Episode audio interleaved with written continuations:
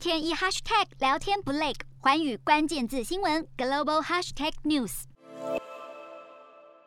国防部的空军表示，有三十八架中国解放军的战机于十月一日穿越台湾西南的防空识别区，也就是所谓的 ADIZ zone。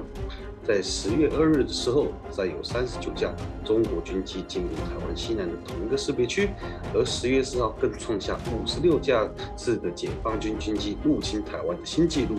这是台湾国防部公布统计数字以来最多架次的纪录。据报道呢，这是过去的四天总共有一百四十九架共军老台。对此，美国白宫的发言人沙奇，也就是 Jen Saki，在例行记者会上表示。美对台伙伴的承诺坚若磐石。他也指出，中国频闯台湾空域的举动，无疑是削弱了区域的和平稳定。中国这种武力恫吓台湾的行为，有以下几种可能的解释，但大多都不离开今日台湾在国际的能见度越来越高，以及有更多的盟友愿意支持台湾的缘故。首先，呃，我们可以看到所谓的。美国、呃，英国以及澳大利亚的这个新的同盟 AUKUS 的组成，会对东中国在第一岛链以及南海构成长时间的威胁。尤其是当呃澳洲拥有呃所谓的核子潜舰的能力的时候，对中国的威胁更是不言而喻。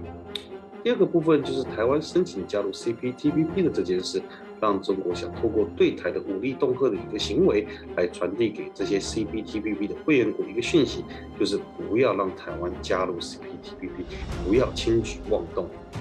第三。日本自民党新选出的总裁也是日本新的首相岸田文雄，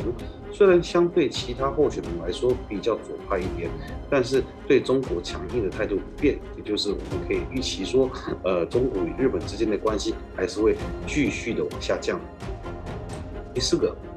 国际自由潜水发展协会，也就是 AIDA，AIDA，呃，这个是世界最大的自由潜水比赛的主办单位。但上周四因为中国官方转播公司的抗议，而单方面在转播的时候把中华民国国旗下架。那对于这件事艾达后来也对台湾道了歉。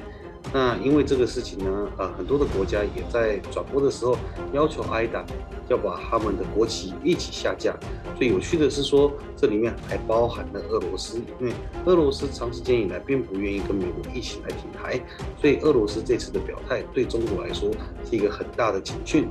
最后呢，中国内部也出现了一些问题，例如说我们之前看到新闻上面讲的限电啊，或者是中国大型的土地开发商恒大集团的破产，造成中国的房市堪忧，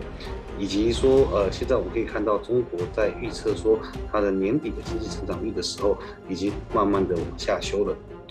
所以面对这些国内外的问题呢，中国以及共产党就可以用所谓的共军扰台的方式，在国内媒体进行操作，转移民众对于这些问题的注意力，也可以操作国族主义，让民众来更支持共产党政权。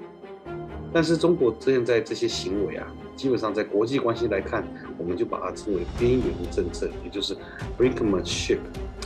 透过对台湾增加军事压力的方式来迫使其他盟友不要轻举妄动。如果真的要支持台湾，那你有种就来跟中国进行更强烈的一个军事抗衡。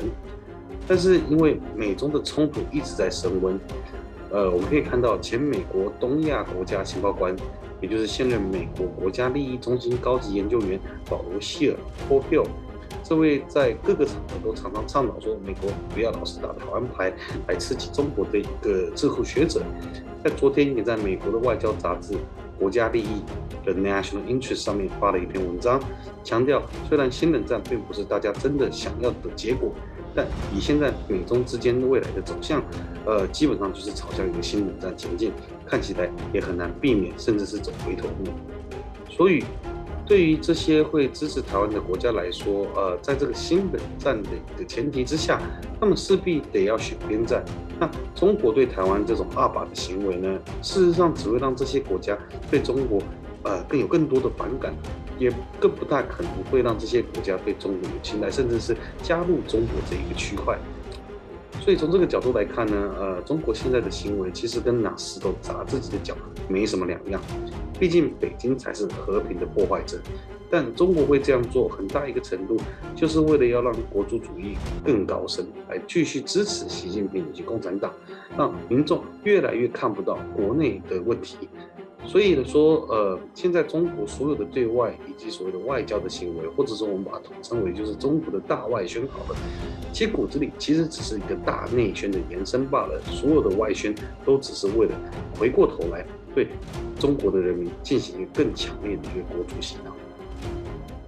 我是主播刘以晴，全新节目《环宇看东亚》，锁定每周四晚间九点，环宇新闻 YouTube 频道。